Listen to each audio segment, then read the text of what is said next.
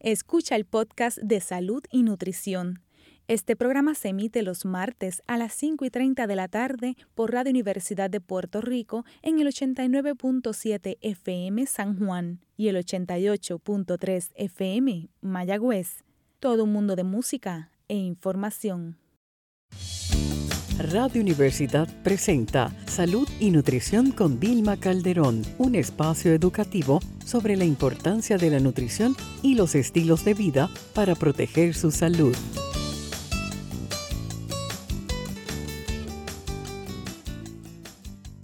Muy buenas tardes, Puerto Rico.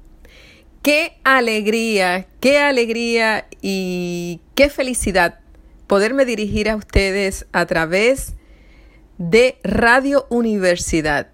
Les habla Vilma Calderón, licenciada en nutrición y dietética, educadora en diabetes, entrenadora personal certificada y neurocoach. Y la moderadora de este nuevo programa aquí en Radio Universidad, Salud y Nutrición con Vilma Calderón. Primero que todo, quiero agradecer a Radio Universidad por permitirme ser parte de esta familia y poder continuar con mi misión de educar y concienciar sobre la importancia de la nutrición y los estilos de vida saludables. Así que entramos a Radio Universidad con ese objetivo de poder abrir un espacio, una hora para discutir temas de salud y que ustedes allá en su casa, en el carro o en donde se encuentren, tal vez allá en el trabajo, casi casi saliendo muchas veces del trabajo, pues puedan disfrutar y puedan, miren, aprovechar este espacio, esta hora, para concienciarnos sobre distintos temas que puedan ayudar a prevenir enfermedades, a controlar algunas o simplemente a vivir con mayor salud. Así que, una vez más, le damos las gracias a Radio Universidad por esta oportunidad y por permitirnos iniciar este proyecto que llevaba ya bastante tiempo eh, en la cocina, pero que por fin pues salió el plato, salió para el disfrute de los puertorriqueños y las puertorriqueñas, que yo sé que me siguen y que había tanta necesidad de continuar con, este objetivo, con esta meta, con este compromiso, porque para mí es un compromiso poder ayudar a mi país y, y hacerlo obviamente desde el área de expertise mía, que es la nutrición. Así que estamos felices, muy felices, y, y quiero hablarles un poquito sobre qué va a incluir el programa Salud y Nutrición con Vilma Calderón, que desde ya les dejo saber que nos pueden seguir en las redes sociales, en Facebook, bajo Salud y Nutrición con Vilma Calderón. Precisamente la página tiene el nombre del programa y nos pueden seguir porque vamos a estar a veces adelantando los temas que vamos a presentar en el programa o abundando sobre algunos de los temas que ya discutimos en el programa. Recuerde que el programa va a ser todos los martes de 5 y 30 a 6 y 30 de la tarde, por aquí por Radio Universidad 89.7 en la banda FM. Bueno, ¿y qué vamos a tener en el programa? Pues quiero hablarles un poquito sobre eso para que ustedes se entusiasmen tanto como yo. Por supuesto, el tema principal va a ser la nutrición y, y la salud. Pero vamos a estar hablando de muchas cosas que yo sé que ustedes que están allá, que me están escuchando, se van a entusiasmar muchísimo. Miren, vamos a hablar de dietas.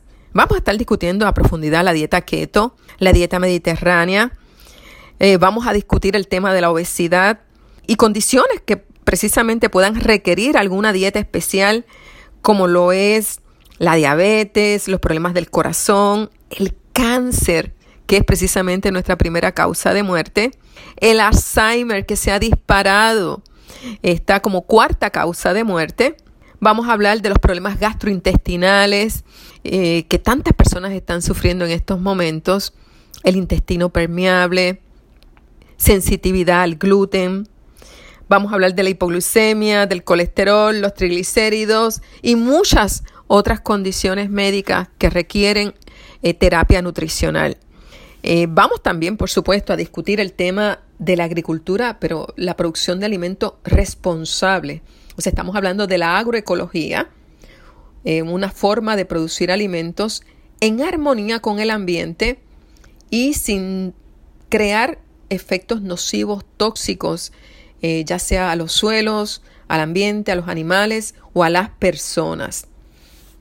Quiero también discutir el tema de, y siempre vamos a tratar de, incluir también la parte del ejercicio. El ejercicio es fundamental, es un pilar extremadamente importante para la protección de la salud. Y yo como entrenadora personal certificada que soy, eh, quiero abundar también en esa área.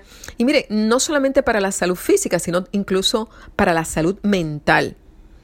Y, por supuesto, eh, como nuestra visión de la salud del ser humano es una amplia y profunda, vamos a estar hablando y, a incluir temas, por ejemplo, de la salud mental. Eso es indispensable. Y ahora con la pandemia, como que no solamente se ha visto afectada eh, esa salud física, y de hecho muchas personas me dicen que han aumentado a veces hasta 30 libras en todos estos meses de inactividad o de ansiedad, de visitar la nevera más de la cuenta.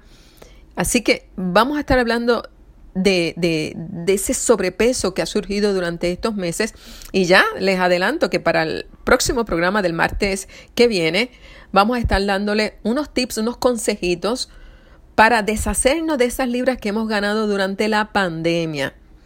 Pero también la pandemia nos ha llevado a sufrir un poco en el área de la salud mental. Hay mucha ansiedad, tristeza, depresión y de eso vamos a estar hablando también. Pero, como les digo, el concepto de salud es un concepto amplio e incluye también la parte social, la parte económica, la parte cultural y la política. Así que dentro de ese marco de salud vamos a estar discutiendo y trayéndole a ustedes información en todas estas áreas. Sé que es bastante ambicioso, pero no tenemos opción. Hay que hacerlo de ese modo porque cuando hablamos de salud no nos podemos restringir solamente a la parte física, al estado nutricional. De hecho, vamos a incluir también la parte sexual y la parte espiritual. Y qué interesante que estos dos subtemas lo, lo están al final y unidos el uno con el otro. A veces pensamos que la sexualidad está divorciada de la espiritualidad y viceversa. Y no es así. Eh, los seres humanos somos seres sexuales hasta el día que morimos, pero también somos seres espirituales independientemente de lo que ustedes crean. ¿Verdad? A qué religión pertenezcan. No vamos a hablar de religión en particular, pero sí de espiritualidad y eso pues también nos va a acompañar todo el tiempo. Así que tenemos un menú, mire, un menú ambicioso, responsable y necesario, definitivamente. Y una de las secciones que vamos a estar dándole inicio en esta nueva temporada de salud y nutrición con Vilma Calderón es el alimento de la semana. Todos los martes vamos a estar hablando de las propiedades de algún alimento. Y me entusiasma muchísimo esta sección porque, aunque sea en cinco minutitos, pues vamos a estar hablándoles sobre las particularidades de ciertos alimentos. En el día de hoy vamos a estar hablando de la cebolla. A muchas personas les encanta, o a otras personas no les gusta. Eh, a mí me fascina la cebolla. Y hoy vamos a estar hablando de la cebolla. Les adelanto que el martes que viene vamos a estar hablando del aguacate. Y vamos a hacerlo así de forma rapidita, no vamos a hacer una disertación de cada alimento, pero sí vamos a tratar de que por lo menos en cinco minutos usted tenga los conceptos más generales y más importantes de cada alimento. Así que cada martes vamos a estar hablando de un alimento en particular. Mire, en la tarde de hoy que vamos a estar hablando de la cebolla y desde ya le adelanto que un en la próxima sección eh, del programa, hoy martes 6 de octubre, vamos a tener la entrevista a un candidato a la gobernación y él cocina, confesó que sí, que cocina. Y cocina y le añade cebolla a sus platos. Así que más tardecito vamos a estar hablando con el senador Juan Dalmau, candidato a la gobernación por el Partido Independentista Puertorriqueño. Vamos a estar hablando sobre las propuestas en el área de la salud. Pero también al final queremos saber si cocina o no cocina y cuál es el mejor plato que le queda. Así que no se pueden perder la entrevista con el licenciado Juan Dalmau. Bueno, la cebolla eh, se ha estado utilizando en la comida eh, por miles de años en prácticamente todos los países del mundo. Y en Puerto Rico no nos quedamos atrás. Nosotros utilizamos la cebolla frecuentemente eh, como parte del sofrito tan típico nuestro, pero también lo utilizamos para distintos platos. Estamos hablando de las carnes, los pescados, el arroz con cebolla, la ensalada y de diversas formas. Y miren, la cebolla es bien bajita en calorías, prácticamente ni contamos las calorías de la cebolla porque su aportación calórica es muy, muy, muy baja. Pero tiene una aportación extraordinaria en dos fitonutrientes. Los fitonutrientes eh, no son vitaminas, no son minerales, no son macronutrientes, ni proteínas, ni hidratos de carbono, ni grasa. Son unos compuestos y se han descubierto miles de ellos que son tan extraordinariamente importantes para la salud. Se dice que si usted, ¿verdad? Se alimenta, si, si no come, pues obviamente va a pasar algo y es que vamos a fallecer. Pero si comemos mal, no morimos al momento, pero ¿saben qué? Nos enfermamos. Y con respecto a las vitaminas, proteínas, si nosotros no consumimos esas vitaminas, esas proteínas, pues vamos a morir, porque son nutrientes esenciales. Pero si no consumimos los fitonutrientes, que son estos compuestos químicos que le dan color, olor a los alimentos, estamos hablando del color violeta, el color blanco, que no son vitaminas, pero que tienen una función extraordinaria, si no los consumimos, nos enfermamos. Así que están en los alimentos para proteger nuestra salud. Como les dije, hay miles de fitonutrientes descubiertos. A veces también se habla de, en vez de fitonutrientes, fitoquímicos, que son indispensables. Y ya hace unas décadas que hablamos de, estos fitonutrientes. De hecho, en mi libro, eh, Pierde peso y gana salud, que salió en el 2007, eh, yo publiqué una tabla de los fitonutrientes más importantes, sus funciones y en qué alimentos se encontraban. Y la cebolla tiene dos fitonutrientes que son importantísimos. El primero de ellos es la quercetina y el segundo los sulfidos alílicos. La quercetina eh, se encuentra en otros alimentos también, pero el compuesto, este compuesto en la cebolla eh, está muy presente y estos fitonutrientes tienen dos funciones principales. Funcionan también como antioxidantes, pero ayudan en la prevención del cáncer, y también nos protege la salud cardiovascular. Así que la cebolla y el uso de la cebolla, precisamente por estos fitonutrientes, nos puede ayudar en la prevención del cáncer. Hay personas que utilizan la cebolla también como remedios caseros para la tos, para la inflamación, etc. Y ciertamente eh, su uso es milenario y nuestras abuelas usaban las cebollas con otras eh, funciones y están comprobados que ciertamente tiene unos beneficios. Así que la cebolla prácticamente no aporta calorías, no lo consideramos como algo eh, presente en términos del conteo calórico, da muchísimo sabor y es un alimento que puede ayudarnos a prevenir el cáncer y a proteger nuestra salud cardiovascular. Vamos a utilizarla si usted la quiere sofreír, porque a muchas personas les gusta cruda, a otras personas les gusta pues, un poquito cocida. Vamos a hacerlo. Si, lo, si, si utiliza el aceite de oliva, que sea a una temperatura moderadamente baja, porque el aceite de oliva no tolera una temperatura alta, porque si se expone a una temperatura muy elevada, se descompone químicamente hablando, ¿verdad? Y se forman radicales libres. Así que usted nunca fríe, eh, va a freír con, con aceite de oliva, sino se lo va a utilizar para un salteadito en una temperatura moderada o moderadamente baja. Y puede saltear la cebolla, le añade un sabor exquisito a las carnes, los pescados, al arroz, eh, al revoltillo de la mañana. El único problema de la cebolla, y con esto finalizo esta sección, es que produce gases. Así que si usted sufre de gases intestinales, pues entonces lo tiene que coger como que suavecito con la cebolla.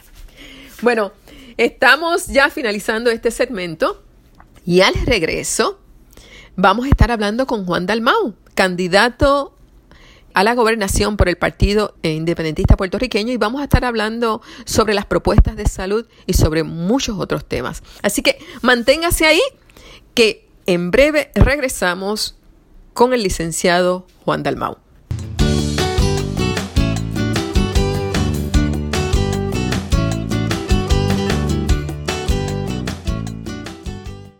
Está escuchando el podcast de salud y nutrición.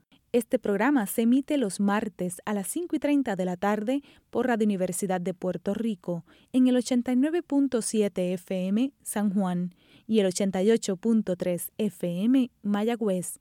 Todo mundo de música e información. Están escuchando Salud y Nutrición con Vilma Calderón.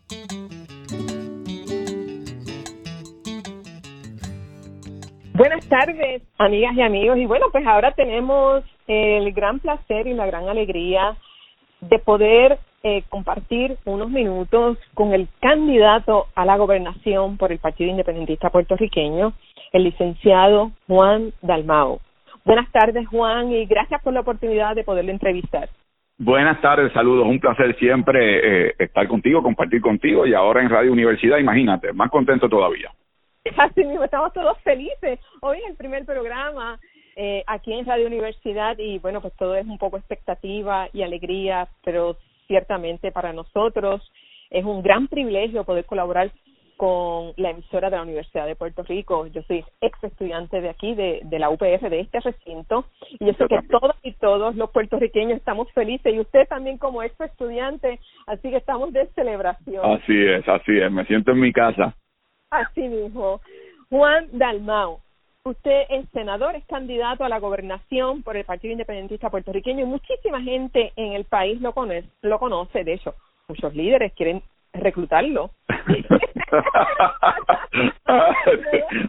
Esas elecciones, algo un poco, ¿verdad? Este, no sé cómo decirlo, pero eh, para beneficio del público y tal vez también para beneficio de aquellas personas que todavía no conocen a Juan Dalmao. Yo quisiera, antes de entrar a las preguntas del tema de la agricultura, la nutrición y la salud, quisiera antes de eso preguntarle, ¿quién es Juan Dalmao? Pues mira, más, allá del resumen, yo soy eh, uno de cuatro hijos. Eh, papi era un pequeño comerciante en Cagua, empleado primero de pequeño comercio, luego abrió su propia mueblería, eh, mami era empleada pública en el hospital regional y, y crecimos en Condado Moderno en Cagua, mi vida giraba en torno a la bicicleta y a la cancha allí al lado de casa. Eh, tuvimos una niñez eh, que, que básicamente no nos faltó lo necesario, que era mucho amor y, la, la accesibilidad a una educación que siendo cuatro hijos, pues imagínate que, que si no llega a haber una universidad de Puerto Rico accesible, eh, no hubiésemos podido nosotros los cuatro tener una, una educación universitaria, lo cual siempre me ha convertido en un defensor de la Universidad de Puerto Rico como una institución eh, democrática, accesible y pública. Así que luego de que estudié en la universidad, que hice mi bachillerato y estudié también Derecho, di un curso en la propia Universidad de Puerto Rico de Derecho Constitucional y más tarde hice mi maestría en Derecho en la Universidad de Harvard. Usted estudió en el Colegio Notre Dame de Caguas, ¿verdad? Así es. Y ahora mismo mi hermana Norma, la que me sigue, eh, es maestra allí. Mira, para yo tengo muy grata experiencia con el Colegio Notre, Notre Dame de Caguas, donde también estudió mi hijo, y los reconozco como un excelente colegio. Así es. Eh, y los egresados de allí, bueno, pues precisamente demuestran eh, la calidad de la enseñanza. Juan Dalmao, una pregunta. Una pregunta. ¿Por qué usted quiere ser gobernador? Bueno, yo entiendo que es mi responsabilidad. Yo he tenido una vida dedicada a, dar las luchas por el mejoramiento de las condiciones de vida en Puerto Rico, del acceso a la salud, la educación, lo que tiene que ver con el mejorar las condiciones que enfrenta Puerto Rico en términos políticos, sociales y económicos. Y en estos momentos yo yo siento que tengo una enorme responsabilidad de hacerme disponible en gran parte inspirado por haber vivido durante este cuatrenio eh, la experiencia de ver una nueva generación que ha despertado y que ha asumido como propia eh, esa trayectoria que yo también he tenido por tantos años de luchar por un mejor país, de lanzarse a las calles, ocupar los espacios. Y, y en ese sentido, creo que es el momento en donde me siento no solamente con la experiencia, el conocimiento, sino con el historial de dedicación a Puerto Rico que, me hacen asumir esta responsabilidad con mucha humildad, pero al mismo tiempo con, con mucho honor y dignidad. Ciertamente es usted, eh, bueno, muchas personas piensan que usted es el candidato, candidato idóneo en términos no solamente del conocimiento, la inteligencia, sino con una trayectoria de compromiso social y en todas las áreas con el país. Y así lo reconocen muchos otros líderes, ¿es correcto?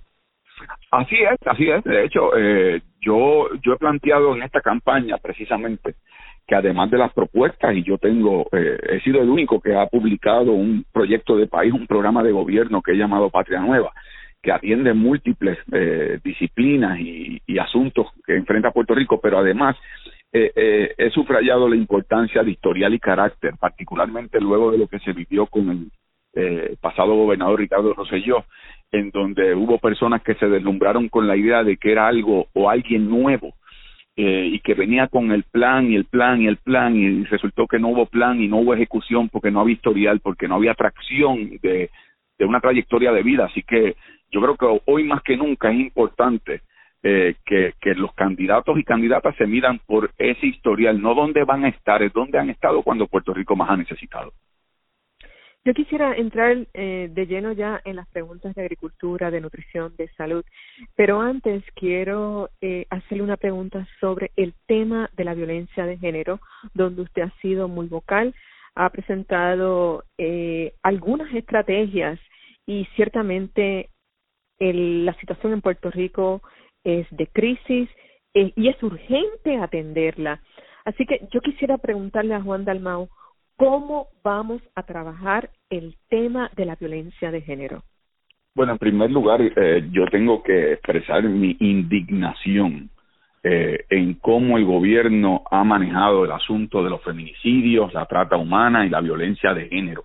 Eh, esto es un, una pandemia, ahora utilizando el concepto, ¿verdad?, de lo que tan eh, tanto nos han hablado con el tema de la salud. Eh, aquí eh, la, las las mujeres las están matando por ser mujeres. Y si como sociedad todavía no podemos aceptar que eso es así, no vamos a poder dar los pasos para echar hacia adelante. Aquí debió haberse decretado ya hace mucho tiempo un estado de emergencia donde el gobierno tenga que revisar todos sus protocolos relacionados a cómo se manejan los actos de violencia de género, en donde se debió haber fortalecido y dado los recursos económicos y humanos a las organizaciones sin fines de lucro que están apoyando a, a, las mujeres que son víctimas de violencia. Hay que establecer unos adiestramientos especializados a la policía de Puerto Rico, en donde yo que tuve que intervenir en un momento, en un lugar, en una playa, en un acto de agresión de un hombre contra su pareja. Eh, cuando la policía lo arrestó, básicamente le dio, le dio transportación al muelle de Vieques y, lo soltaron. Eh, y, y no se siguió ningún protocolo, y eso siendo yo figura pública, imagínense eh, qué pasa con, con las personas que están en el anonimato, que no tienen quien las defienda. Hay que fortalecer los centros de crisis, hay que educar perspectivas de género en las escuelas, pero esto se tiene que hacer ya. Y me, y, me, me causa enorme indignación que esto que se ha planteado por tanto tiempo y es una realidad, eh, continúan muriendo mujeres a manos de agresores y, el gobierno continúa titubeando de si va o no a, dar los pasos necesarios. Aquí hay que actuar y punto. Es, es inconcebible que siendo eh, la primera ejecutiva mujer eh, no haya ninguna acción, haya silencio y haya indiferencia frente a un tema tan delicado y tan urgente. ¿No le parece a usted como una profunda paradoja y contradicción? Así es, me, me parece que siendo mujer y habiendo sido procuradora de la mujer, eh, en donde eh, básicamente eh, reunió a las distintas organizaciones cuando hubo el primer aumento y repunte y hubo un reclamo para una declaratoria de emergencia y se unió para un photo opportunity, como le llaman los americanos. Eh, y luego de eso han pasado ya casi un año y, continúa eh, eh, trastabillando la gobernadora con respecto a cómo debe actuarse. Eh, aquí, aquí no se ha dado lo suficiente, Vilma, de lo que está pasando incluso con menores de edad. Aquí, de, de, de, las de los de, de las 48 desapariciones que ha habido de mujeres, que 24 son menores de 21 años, 16 son menores de 14 años. Y eso no se dice y no se visibiliza. Eh, eso es algo escandalizante. Eso, eso, eh, eh, eso tiene que eh, tiene que sacudir la fibra más íntima si uno no puede proteger a, esos menores, a esas menores de edad. Eh, entonces en, qué sociedad aspiramos a vivir. Así que eh, yo siento una gran indignación y yo me uno a los reclamos que se han hecho y he hecho las propuestas específicas para que se actúe correspondiente a lo que tiene que ser esta crisis. Pero, pero hay que visibilizarla, hay que traerlo.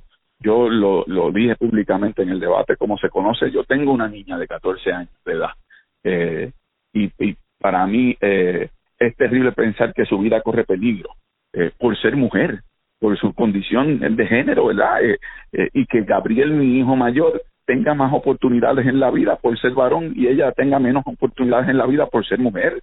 Eh, hay que combatir esa desigualdad. Definitivamente, concurro con usted. Eh, senador Dalmao, eh, la agricultura y la producción de alimentos es esencial, por supuesto, para la salud y para todo país. Nosotros aquí en Puerto Rico no tenemos seguridad, no tenemos soberanía alimentaria eh, los estudios indican que el 30% de la población eh, pasa hambre, se acuesta con ausencia de algunas de las comidas y tenemos un 56% de la población que vive bajo los niveles de pobreza. ¿Qué vamos a hacer para que aquí en Puerto Rico se atienda la situación del hambre, de la producción de alimentos, de la sustentabilidad y de la soberanía alimentaria?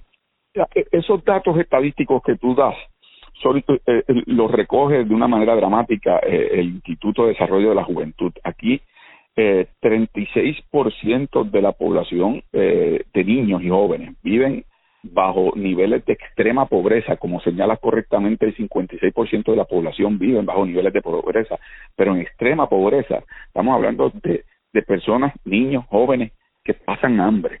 Por lo tanto, aquí hay que, número uno, eh, establecer una política eh, alimentaria de, en donde se fortalezca el renglón de la agricultura de la siguiente manera. En primer lugar, hay que eh, hay que invertir fondos para para subsidiar la productividad agrícola, aumentar los niveles eh, de producción. En segundo lugar, hay que hacer un inventario de tierras agrícolas en donde las mismas sean protegidas y que se les quite de las manos a los que son los acaparadores de tierras, particularmente empresas Monsanto Bayer, entre otras, que lo que utilizan las tierras son para eh, eh, experimentación de semillas transgénicas y que utilizan químicos que afectan el medio ambiente. Eso tiene que estar en manos de agricultores bonafides que en efecto eh, puedan eh, eh, fortalecer el tema de, de, del renglón de la alimentación en Puerto Rico. Creo además de esos subsidios en que eh, Puerto Rico tiene que establecer una política también de, exportación más robusta que permita eh, que ese renglón de la agricultura pueda expandirse aún más. Pero no hay duda de que eh, eh nosotros corremos un enorme peligro con la política actual, que el 85% de lo consumimos lo importamos. Esos niveles de importación hay que disminuirlos y aumentar los niveles de productividad agrícola en el país. ¿Y cómo vamos a hacer con un secretario de Agricultura, por ejemplo, que maneja precisamente pues el Departamento de Agricultura y que tiene a cargo muchos agricultores bona fides, como usted señala, pero estos agricultores lo que hacen es producir comida con un sinnúmero de pesticidas, entre ellos el glifosato. O sea, que sabemos que aún produciendo comida, si la comida no se, no se cultiva de forma adecuada, de forma agroecológica, estamos llevando eh, alimentos al, al plato del, del consumidor, pero sabemos que también que lo vamos a estar enfermando. Así que la pregunta es, ¿va usted a promover la agroecología, la producción de alimentos en armonía con el ambiente y sin estos pesticidas, entre ellos el glifosato, que ya está comprobado que se asocian a diversos eh, a diversas enfermedades. Así es, Mira, de hecho, eh, volviendo al tema dictorial, durante este cuatrienio mm, yo no solamente eh, propuse legislación para que para que no se le continuaran dando subsidios a lo que son empresas como Monsanto Bayer con respecto a, al acaparamiento de las tierras y lo que es la, eh, la producción de semillas transgénicas, pero pero además también presenté legislación para prohibir el uso del glifosato, eh, que, ciertamente produce, como se ha probado, cáncer y que en Estados Unidos ha habido eh, pleitos de clase que se han ganado precisamente por el daño que causa a la salud. Yo creo en un sistema eh, alimentario en donde se proteja de manera eh, eh, máxima lo que lo que tiene que ver la salud del pueblo de Puerto Rico y en ese sentido eh, estableciendo los subsidios correspondientes para que se pueda realizar ese ese elemento de robustecer nuestra agricultura pero de una forma sana ecoamigable.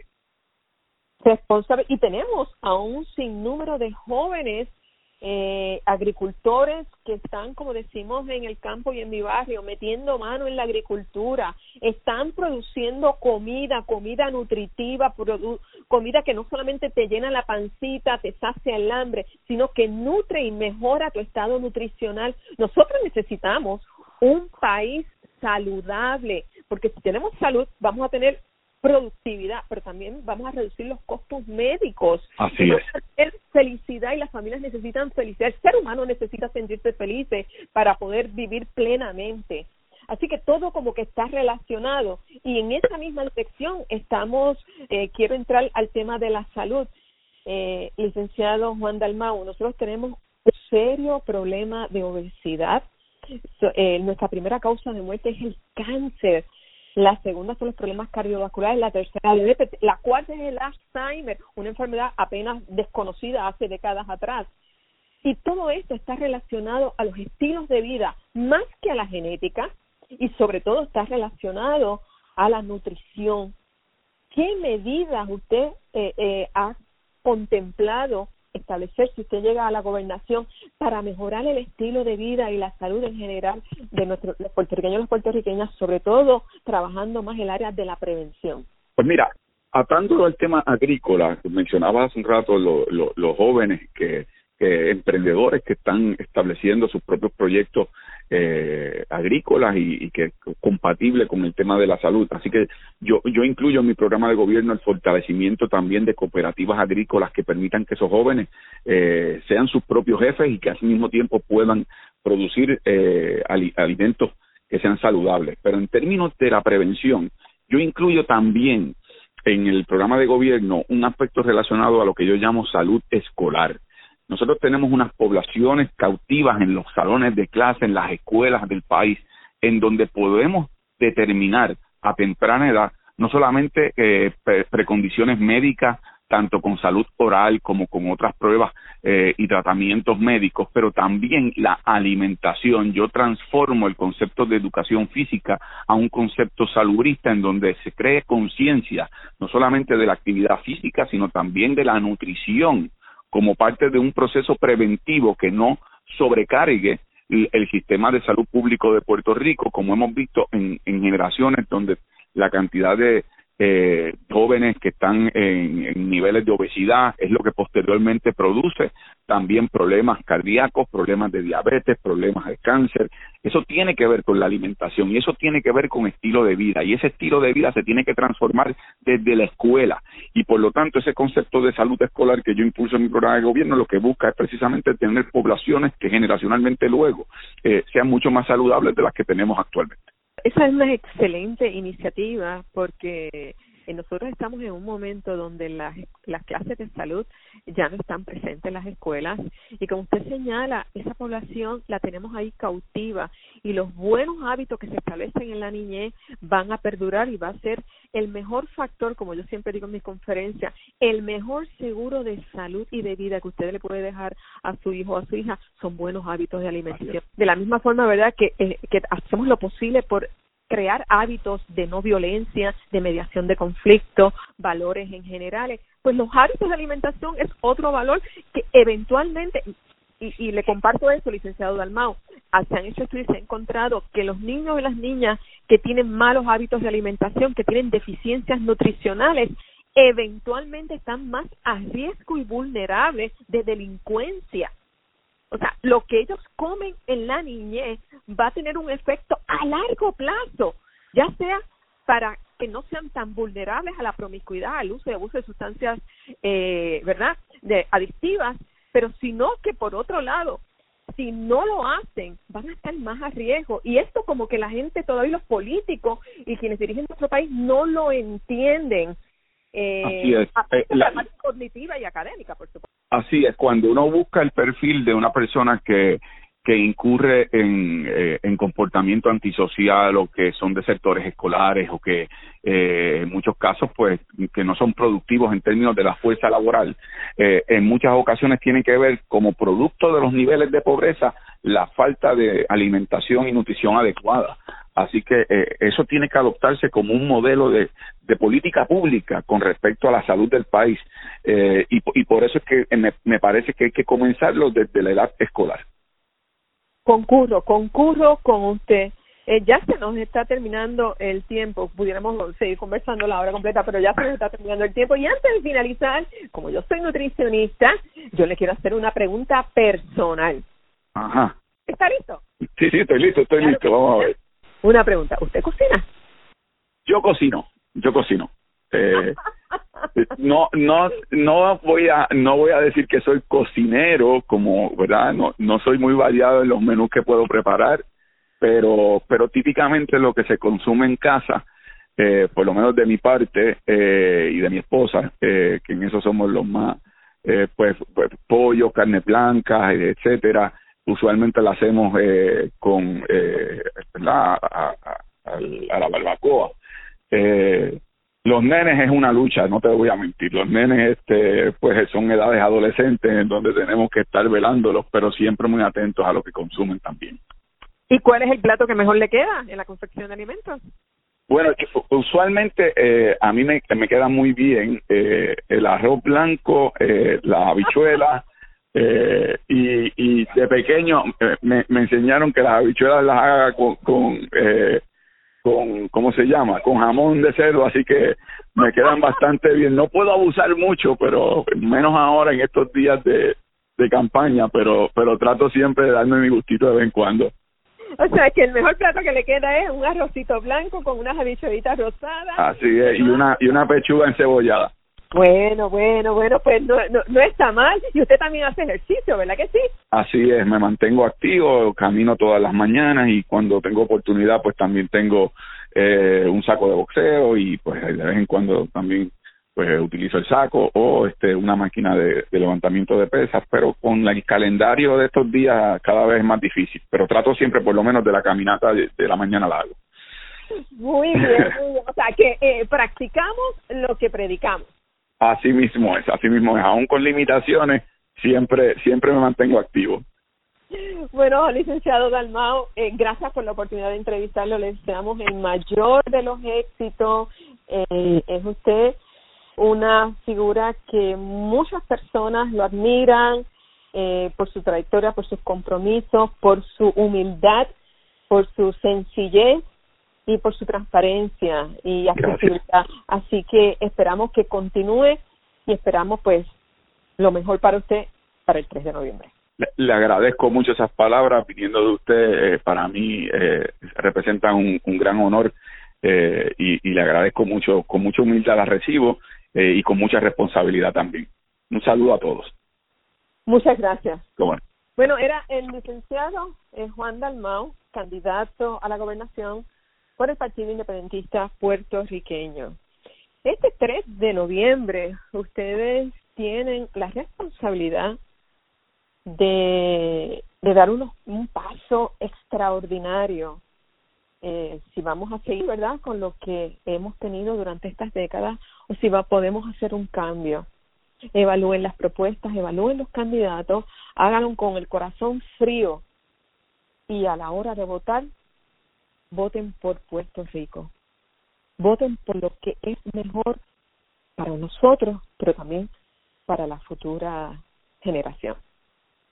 Tenemos que ir a una pausa y regresamos en breve con más de salud y nutrición con Vilma Calderón.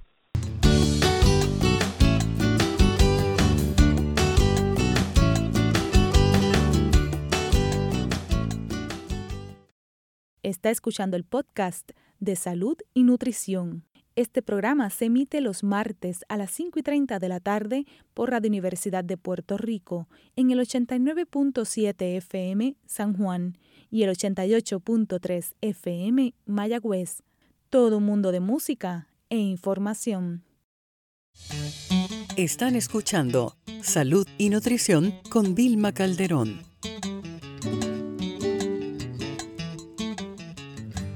Regresamos a Salud y Nutrición con Vilma Calderón y vamos ahora al último segmento de nuestro primer programa aquí en Radio Universidad y queremos aprovechar estos minutitos que nos quedan de programación para hablar sobre cómo fortalecer el sistema inmunológico a través de la nutrición.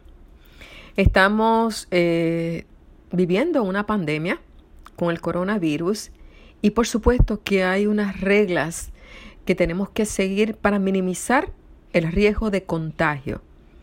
Pero si nos llegáramos a contagiar, nuestra primera línea de defensa contra este virus y muchos otros es precisamente nuestro sistema inmunológico.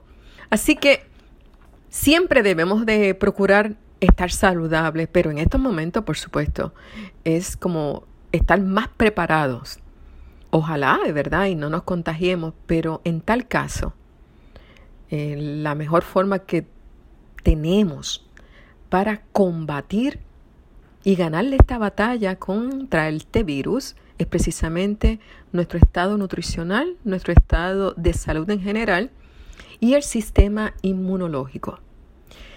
Para proteger y fortalecer el sistema inmunológico nosotros debemos tener una alimentación saludable en general, pero eh, debemos de aumentar el consumo eh, de alimentos con propiedades específicamente antivirales y antiinflamatorias, tratando de priorizar algunos nutrientes en particular, como la vitamina C, la vitamina D, la vitamina A y los minerales selenio y zinc. Son muchas cosas que debemos hacer y, y por lo menos hoy quiero hablarles de lo que debemos de comer ya en el próximo programa eh, pues vamos a estar hablando de lo que debemos evitar.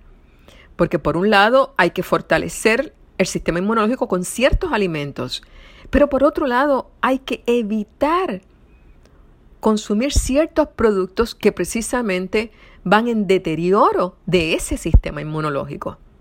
Quisiera comenzar hablándoles un poquito de la vitamina C. Mira, la vitamina C es un nutriente sumamente importante y de hecho se ha estado utilizando eh, como parte del protocolo en el tratamiento de los pacientes infectados con el virus allá en Wuhan, China. Eh, allá utilizaron megadosis eh, de vitamina C junto con las otras terapias para trabajar la infección con el coronavirus. En Estados Unidos también se está utilizando la vitamina C con muy buenos resultados. Y no es que la vitamina C sea mágica, no, tiene que ver con la magia, tiene que ver con que tiene unas propiedades Y aunque no es la panacea, definitivamente nos puede ayudar. Y si no tiene efectos secundarios, pues la pregunta es, ¿por qué no? ¿Por qué no incluirla? Eh, ciertamente la vitamina C es antiviral, es antioxidante, fortalece el sistema inmunológico, mejora la función de los fagocitos y la formación de los linfocitos T, que son tan, estas células eh, tan especializadas de nuestro sistema inmunológico, combate la sepsis, uno de los problemas también y de las consecuencias por las cuales las personas pueden eh, llegar a la muerte. Y cuando hablamos de vitamina C, pues estamos hablando de las frutas cítricas como el limón, las chinas, toronjas, piña, la cerola, la guayaba, el kiwi, pero también algunos vegetales como el pimiento rojo, al igual que el verde, el brécol y el perejil. Todos estos alimentos son excelentes fuentes de vitamina C y junto con el consumo de estos alimentos también podemos eh, recomendar una suplementación entre 500 miligramos y 3.000 miligramos diarios. Y uno dirá, pero eso es mucho. Bueno, yo por lo menos siempre consumo en eh, 1.000 miligramos, ¿verdad? Me suplemento con 1.000 miligramos diarios. Y les voy a explicar por qué. La vitamina C en presencia de estrés aumenta su excreción. Así que el estrés hace que perdamos la vitamina C. Y la pregunta es, ¿quién no tiene estrés en estos momentos, verdad? son muchas las fuentes de estrés.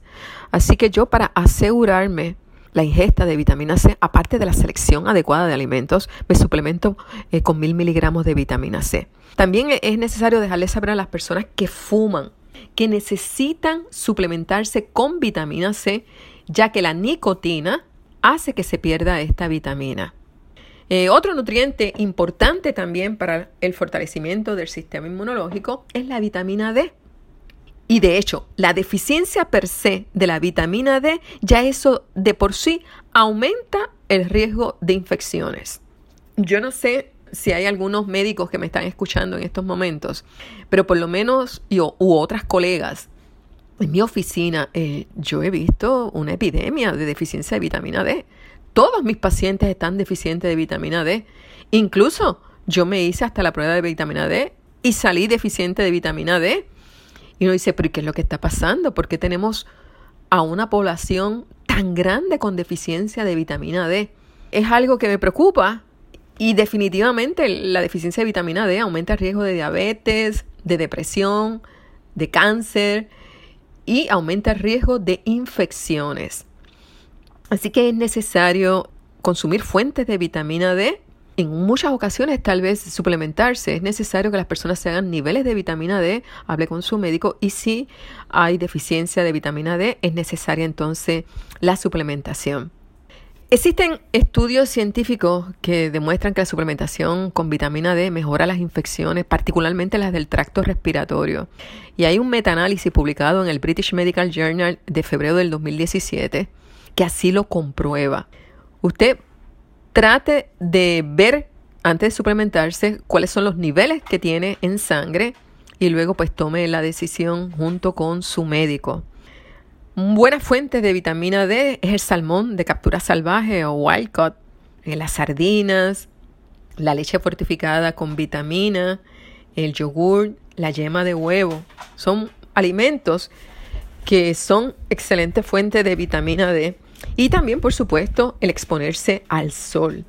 10 a 15 minutitos, bien tempranito en la mañana o tarde en las tardes, hace que se active eh, la formación de la vitamina D. Así que no lo vamos a hacer a mediodía, por favor, porque esos rayos del sol pudieran aumentar el riesgo incluso de cáncer, nos pueden hacer daño, pero sí bien tempranito en la mañana o más tarde en la tarde. Otra vitamina también que es necesaria para fortalecer el sistema inmunológico es la vitamina A. Su deficiencia, igual que con, el caso de la vitamina D, aumenta el riesgo de infecciones. Esta vitamina, miren, eh, tiene una función bien importante que es proteger la pared celular y el epitelio del tejido que recubre, ¿verdad? Sobre todo en el tracto respiratorio y otros órganos del cuerpo. Tanto la pared celular como el tejido epitelial sirven como una defensa precisamente contra la entrada de virus y bacterias. Y la vitamina A también es indispensable para el desarrollo de los macrófagos y las células. Cuando hablamos de los, mm, los, macrófagos, ¿verdad? Estamos hablando de esas células del sistema inmunológico que como que atrapan los virus o las bacterias o los cuerpos extraños y los eliminan. Así que hay una función necesaria, indispensable. Y por supuesto, pues cuando hablamos de las células T, pues ya eh, como dijimos a, a principio, son esas células especializadas que destruyen las células infectadas o activan otras células para que también lleven a cabo estas funciones. A diferencia de la vitamina C y D, eh, que la mayoría de las multivitaminas vienen con dosis bajas, eh, por lo que debemos tomarlas aparte en, muchas ocasiones, la vitamina A usualmente se encuentra en dosis adecuadas en cualquier multivitamina. Y esta vitamina A también es fácil conseguirla cuando consumimos eh, productos o alimentos de amarillo o verde intenso, estamos hablando de la calabaza, la zanahoria, la batata mamella, la yema del huevo, frutas tal vez como el mango, papaya y vegetales como espinaca. Los otros dos nutrimentos importantes que quiero hablarles antes eh, de que finalice el programa es el selenio y el zinc. El selenio ayuda precisamente a la formación de anticuerpos y protege el sistema inmunológico. Hay un dato interesante sobre el selenio y es que la deficiencia de selenio acelera la velocidad de propagación de los virus. Esto es un dato eh, muy revelador. En buenas fuentes de selenio, estamos hablando de las nueces de Brasil, que son excelentes fuentes de selenio. Y en menos cantidad, pues lo podemos encontrar en la avena, el brécol, la cebolla, que al principio del programa les hablé, las carnes blancas y rojas y los pescados. Finalmente, pues el mineral zinc eh, también es necesario, ya que ayuda a la formación de los glóbulos blancos, que son esas células blancas que se van a encargar de batallar contra las infecciones. Y buenas fuentes de zinc, pues también la yema del huevo, carne, la espinaca, las semillas de calabaza también son excelentes fuentes de zinc. En los alimentos de la semana definitivamente vamos a tener que incluir la espinaca, el brécol, las semillas de calabaza, eh, las nueces. Vamos a estar hablando eh, cada semana de un alimento en particular para, para dejarles saber a ustedes los beneficios de cada alimento. Necesario también incluir eh, otros alimentos eh, antivirales y antioxidantes como el perejil, que es fuente de vitamina C y de zinc, el ajo, la cebolla, que se sabe que tienen propiedades comprobadas antivirales, el orégano, el jengibre, eh, frutas antiinflamatorias como las bayas, o sea, estamos hablando del blueberry, la gendelberry. Vamos a tratar siempre de mantener la comida lo más orgánica posible sin estos pesticidas que son tóxicos ¿Y por qué? Porque precisamente algunos de estos pesticidas, como el glifosato, altera la flora intestinal y nuestro sistema inmunológico precisamente depende de la salud del intestino. Así que es indispensable que tratemos en la medida posible de consumir los productos sin pesticidas. Y ustedes saben que en el primer y tercer domingo de mes entiendo que todavía están en la placita Roosevelt el mercado agroecológico y usted busque cualquier mercado que sea agroecológico a través de toda la isla y vamos a apoyar a estos agricultores y por supuesto vamos a tener una mejor nutrición. Como les dije, eh, vamos a tratar de evitar eh, aquellos alimentos, y voy a aprovechar para por lo menos mencionarlos ahora, que puedan debilitar nuestro sistema inmunológico. Estamos hablando de los azúcares, los refrescos, la repostería, los alimentos fritos, de hecho, los azúcares destruyen los macrófagos y las células T. Así que usted no va por un lado a consumir productos, alimentos que puedan mejorar la acción de los macrófagos y las células T, pero por otro lado se va a comer un postre, una dona, se va a tomar eh, toda esa comida nutritiva, la va a bajar con un refresco, con una carbonatada, porque eso es, no tiene sentido. Por un lado se está, está ayudando a su sistema, a su cuerpo, pero por otro lado lo está desayudando. Así que lo mejor es evitar estos alimentos. Eh, saben que también que los alimentos fritos contienen radicales libres, por lo que promueven el daño celular y en la medida posible, eh, si usted fuma, trate de evitar el cigarrillo. Vamos a mantener el control de porciones porque se sabe que las personas obesas tienen más riesgos de infección. Vamos a mantenernos bien hidratados, hacer ejercicio de forma moderada, eh, tener las horas de sueño también, manejar adecuadamente el estrés y como yo siempre digo, trate de mantener eh, alguna práctica que pueda ayudarle en el área emocional o espiritual ya sea pues, ver películas cómicas, que se sabe que la risa fortalece el sistema inmunológico, pero también podemos hacer uso de la oración, la meditación, que se sabe que también fortalece nuestro sistema inmunológico. Bueno, se nos ha terminado el tiempo en la tarde de hoy. Recuerden que tienen una cita conmigo el martes próximo y el martes próximo vamos a estar hablando con Eliezer Molina candidato independiente a la gobernación y vamos a estar hablando del aguacate y les vamos a estar dando unos consejitos o unos tips para deshacerse de esas libras que, que ha ganado muchísima gente durante la pandemia. Les recuerdo que estamos en Facebook, Salud y Nutrición con Vilma Calderón, con el nombre del programa. Los invitamos a que entren, nos regalen un me gusta o un like y cada día entren a la página para que puedan acceder a la información que compartimos con nuestros seguidores. Gracias por la sintonía y riguen la voz que Salud y Nutrición con Vilma Calderón está ahora al aire a través de Radio Universidad 89.7 en la banda FM. Buenas tardes. La orientación en este programa no sustituye su tratamiento médico. Manténgase en contacto con nosotros a través de Facebook bajo Salud y Nutrición con Vilma Calderón. Gracias por su sintonía y les esperamos el martes próximo a las 5 y 30 de la tarde. Buenas noches. Acaba de escuchar el podcast de Salud y Nutrición le invitamos a que nos sintonice los martes a las 5 y 30 de la tarde por Radio Universidad de Puerto Rico en el 89.7 FM San Juan y el 88.3 FM Mayagüez. Todo un mundo de música e información.